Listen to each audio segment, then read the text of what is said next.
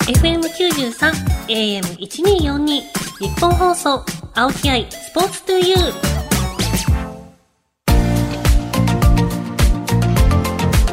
こんばんは、青木愛です。ケイダスセカンドプレゼンツ、青木愛スポーツトゥーユー。この番組は、これからもっと注目してほしい、輝くスポーツはたくさんあります。そんなスポーツに打ち込むアスリート、関係者をお招きしていく、スポーツトーク番組です。その競技の魅力やこれからの発展に向けてお話をしながら、スポーツの持つ無限の魅力を YOU、ラジオの前のあなたにお届けしていきます。今年9月に4年に一度のラグビーワールドカップが開催されますが、本日のゲストはレジェンドラガーマンです。ラグビー元日本代表の大野仁さんです。代表戦最多出場記録を持ち、ワールドカップでは南アフリカ戦で世紀の番狂わせに貢献されるなど、まさにレジェンドの方です。あのー大野さん、私はあの、金ちゃんと呼ばせていただいてるんですけど、あの、イベントでアンバサダーを私と金ちゃんさせていただいてて、何度かお会いしたことはあるんですけど、金ちゃんのイメージは寡黙、酒飲み、常に半袖です。そんな金ちゃんからどんなお話を聞けるのかすごく楽しみです。この後、大野さんがいらっしゃいます。日本放送、青木愛、スポーツトゥユー。K ダッシュセカンドプレゼンツ青木愛スポーツトゥユー。それでは本日のゲストをご紹介しましょう。この方です。こんばんは、大野仁です。声が、声がめっちゃ渋いですね。 CBS ありがとうございます。ご無沙汰しております。ご無沙汰します。あのー、金ちゃんさんと呼ばしていただいてるんですけど金ちゃんでいいですか金ちゃん いつも通り。あのイベントでアンバサダーを私と金ちゃんさせていただいてて4回ぐらいしか会ったことないですねそうです実際はね。実際そのイベントでは会ったことないですけどア。ンバサダー同士が被ることはないのでそれのちょっと忘年会とかそうですね。でなんかアスロアスリートみんなで集まる会で。はいなのでちょっと金ちゃんは私の中ではいつも半袖でお酒をよく飲んで るはい静かな方というイメージしかないので酒の場でばばっかりで すね。会ってたのは今日はどんな感じなのかはい楽しみですよろしくお願いしよまろすしくお願いします。改めまして本日のゲストはラグビー元日本代表の大野仁さんですはいそれでは少し大野さんのプロフィールを紹介します大野仁さんは1978年福島県のお生まれ高校までは野球部で日本大学進学後にラグビーと出会います以来日本代表の中心選手として活躍されワールドカップに3大会連続出場2015年のイングランド大会では南アフリカ戦で史上最大と言われる逆転勝利に貢献しました日本代表出場数は史上最多の982020年5月に引退され現在は東芝ブレイブルーパス東京のアンバサダーを務めています合ってます今の会って ます。さあまずはラグビーとはどんな競技か教えていただきましょうはいなんかざっくりな教えていただきましょうなんですけど私も実際ラグビーってあの前回のワールドカップを見に行ったんですよ2019年はい日本開催ですよね。ちょっとあんまりその一緒にそのアンバサダー金ちゃんとやらせてもらってるイベントでラグビーとかやったりするじゃないですか、はい細かいルールが分かんなくてもう本当にそうですね。ボボールを前に投げちゃいけない、ボールを前に落としていけない。まあその二つのルールさえ押さえておけば、あとは寝ながらプレーしちゃいけない。寝プレながーらプレーしちゃいけないプレーしてる選手は必ず立っておープレーしないといけない。でも結構ぶつかってこけることあるじゃないですそうかですね。だからたこけたらもうすぐに立ち上がる。なんかスクラム組んでる周りでじっとしてる人いるじゃないです かちょっとほんまにごめんなさい初心者であのじっとしてる人は何なんやろって思いながらあその人は参加できひんのかなとかそうですね。そのスクラムから出てきたボールをパスでパス回しをして、で相手側にもうじっと待ってる人ディフェンスがいるんですけども、うんそこでまずは勝負する。しかもあのちょっとスクラム組んでる間のボールの場所どこにあるんやろうってちょっと見てると分かんなく てなんかちょっと後ろからなんか卵生まれたみたいにポンって出てきたりするじゃないですかあ出てきたみたいなボールはもうあの自分の真下にあってそれをみんなで足を使って後ろに運ぶあ後ろにあそうかバックパスしかあかんからか、そうですそうですあだから後ろに出てきて正解ってことですね、こっちにあるチームが取るってことですで綺麗に卵が生まれてきたらその卵を すいませんバカにしてるわけじゃないんですけど待ってる人は回すなんかあんなに激しくあってぶつかってんのに出てくるボールはちょっと可愛い感じで出てくるから ギャップがすごいなと思いながらちでも卵が出てくるって表現初めて聞きましたょっと卵っぽいじゃないですそかうですボねールも。 確かに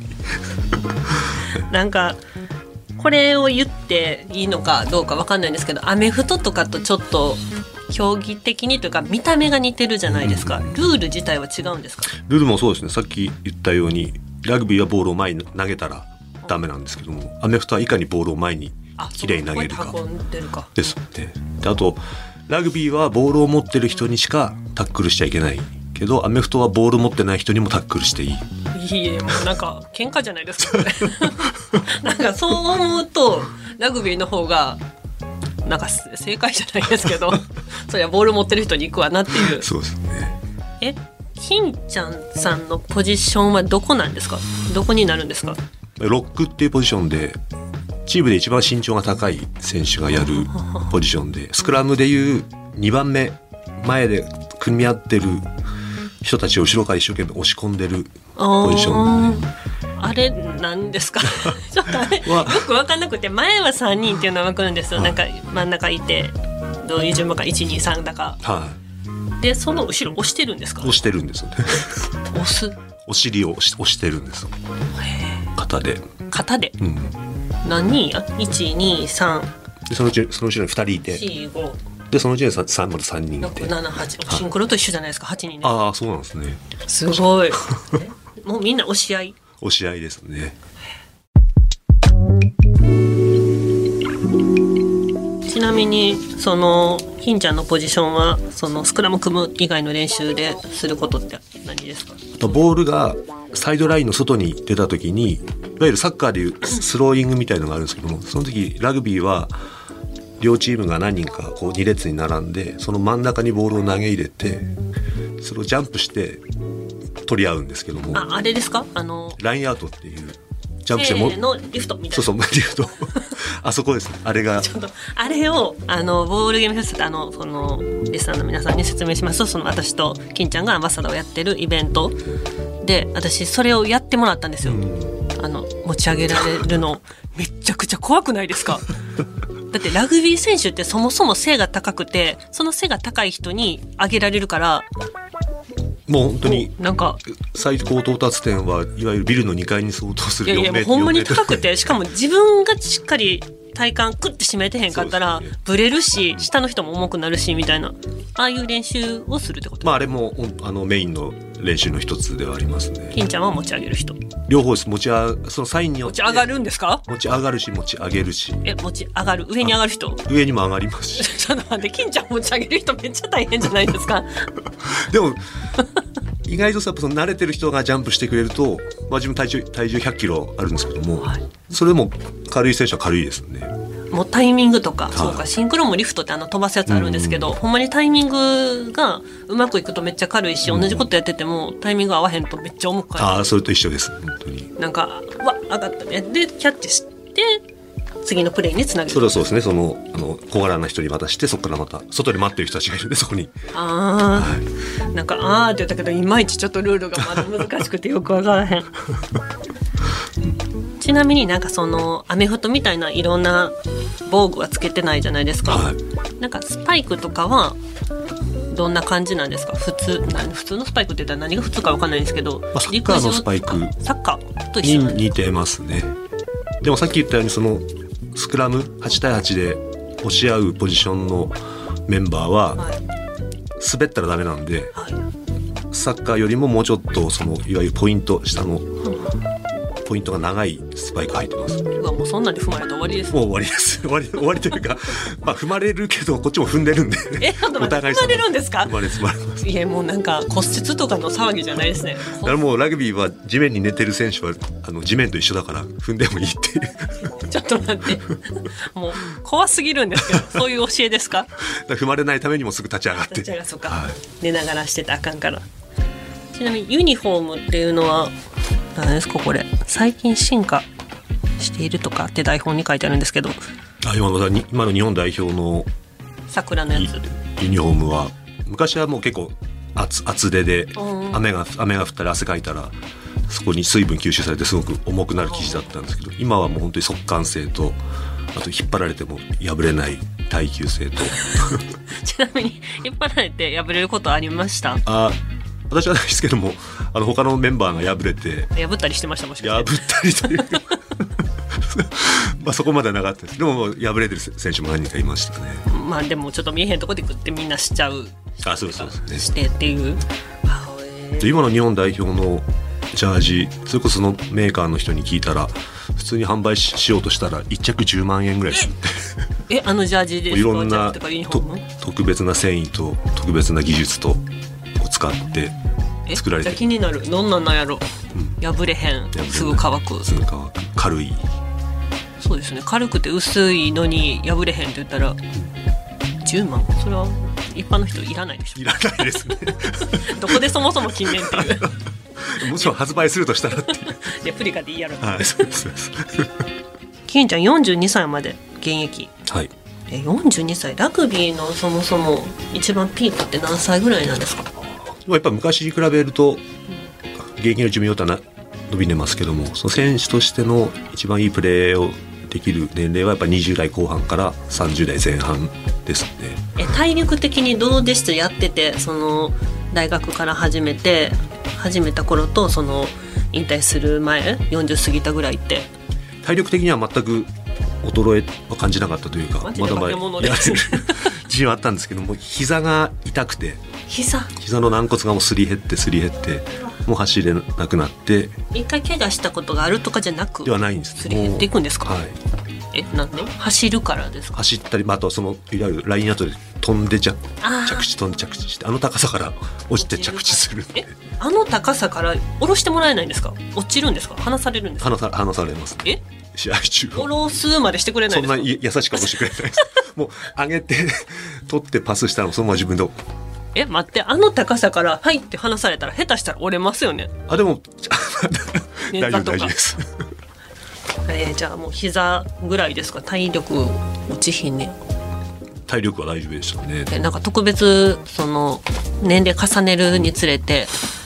増やしてったトレーニングみたいなのあるんですか耐えれるようにあーでもトレーニングというよりもその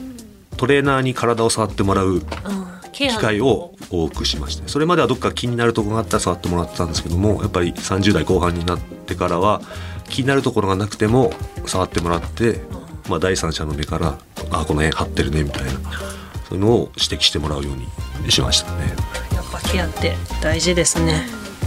変わらずお酒は飲んでましたけどえもう現役の時から飲ん元でたんで気だすから飲かんでましたえあの量も変わらず量もあんま変わらないですねいやもうマジでザルなんですよ、ね、日本放送青木愛スポーツトゥユー K ダッシュセカンドプレゼンツ青木愛スポーツトゥユーパーソナリティの青木愛ですゲストにラグビー元日本代表の大野仁さんをお迎えしてお送りしていますさあここからはこのコーナー愛のあるボックストークはいはい、出てきました。愛のあるボックストーク。もう毎週毎週どんどんボロボロになっていくんですけど、中にあのいろんなお題が入ってますので、は金ちゃんにこれから引いてもらって、はいそのお題について話してもらえたらと思います。もういいですかはい、お願いします。 もうなんか手大きすぎて箱潰してますやん。また壊しそう ですねすいませんはいはい、なんでしょう。大野仁志武勇伝おうあります。金ちゃん武勇伝。 武勇伝ねありそうです武勇伝になるともう酒の話ばっかりになっち私ゃもう今そうだろうなと思 った。何ですか。あとはまああ、あの競技の話で言われてますけど。競技の話ですね わかりました競技の 話競技の話なんだろうなラグビーってやっぱその怪我がつきものっていう中で、あの試合中に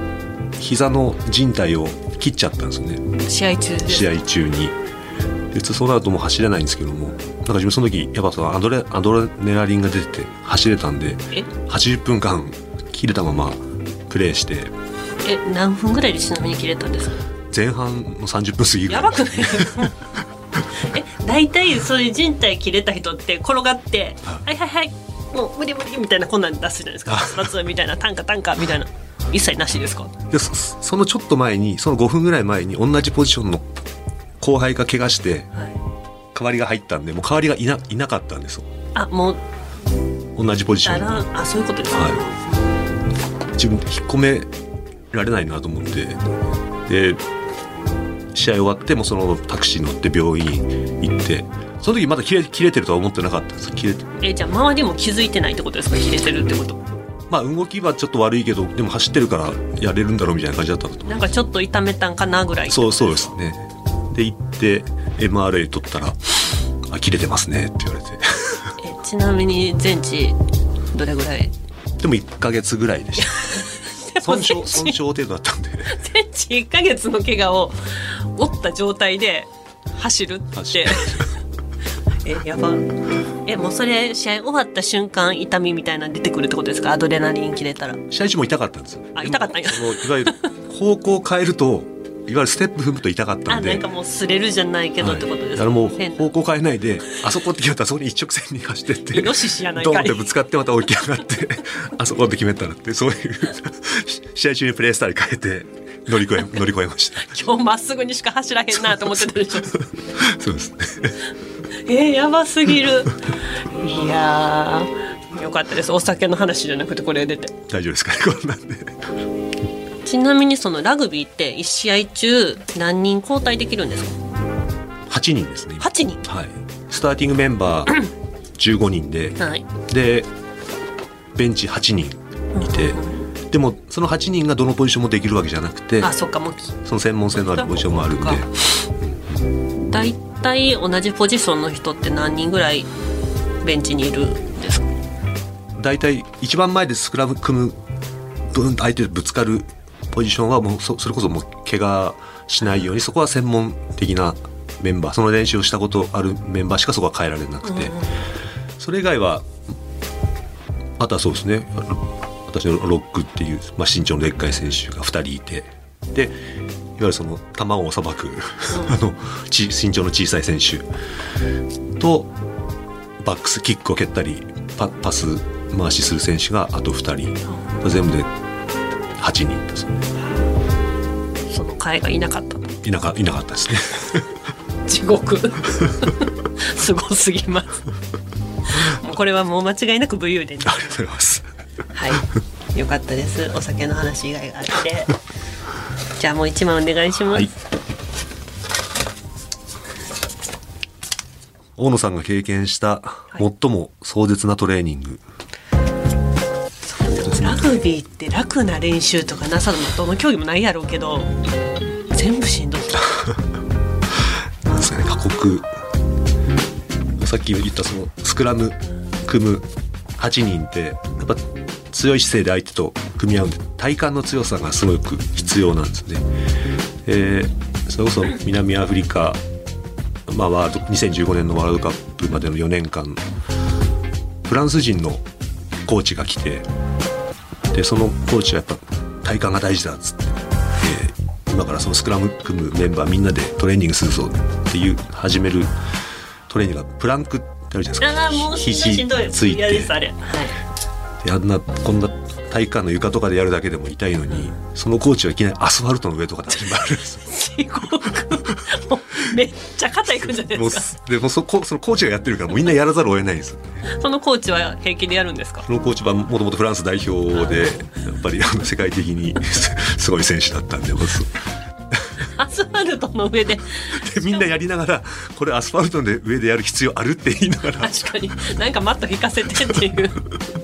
しかも多分ラグビーの選手とかって体重もあるからその分なんかアスファルトにめり込み そうですよねいいじゃんそうでそれをもう一人でもその基本5分間やるんですけども5分一人でもひ膝ついた選手がいたら1分ずつ延長されていくんですよ え5分5分え同じ体勢ですか同じあまあいろいろ変えますでも膝はつけずにあいいはいなんかずーっとなんかシンクロの練習楽やったんかななんか私は多分下向き1分とか1分半とか横向き1分とか1分半とか1回ずつ下ろしてましたもん5 5分分でしたアスファルトでもうなんか血出てきそうですねであそでそのうちだんだんそのアスファルトにも慣れてき て 最終的に砂利道の上になりました もうなんか人間が進化していくあれですよ 肌が強くなっていくっていうでもまあそういう理不尽な練習もやっぱみんなでやるからやっぱ一体感というかああの生まれたのかなっていうがラグビーって一体感って感じですよねなんかチームみたいなそうそうあチームその練習のおかげで 理不尽な アスファルトと砂利なんかしんどいの意味がまたちょっと違いま したけどはいありがとうございますまだまだあと3枚ぐらい引いてほしいんですけどちょっと時間なので はい愛のあるボックストーク今回はここまでですいやめちゃくちゃ面白いですねなんかラグビーというか金ちゃんがいやいやなんでもないはい。はい、今週は、はい、金ちゃんとはここでお別れですが、次回もゲストに来ていただきます。今週のゲストは、ラグビー元日本代表の大野仁さんでした。ありがとうございました。ありがとうございました日本放送、青木愛、スポーツトゥーユー。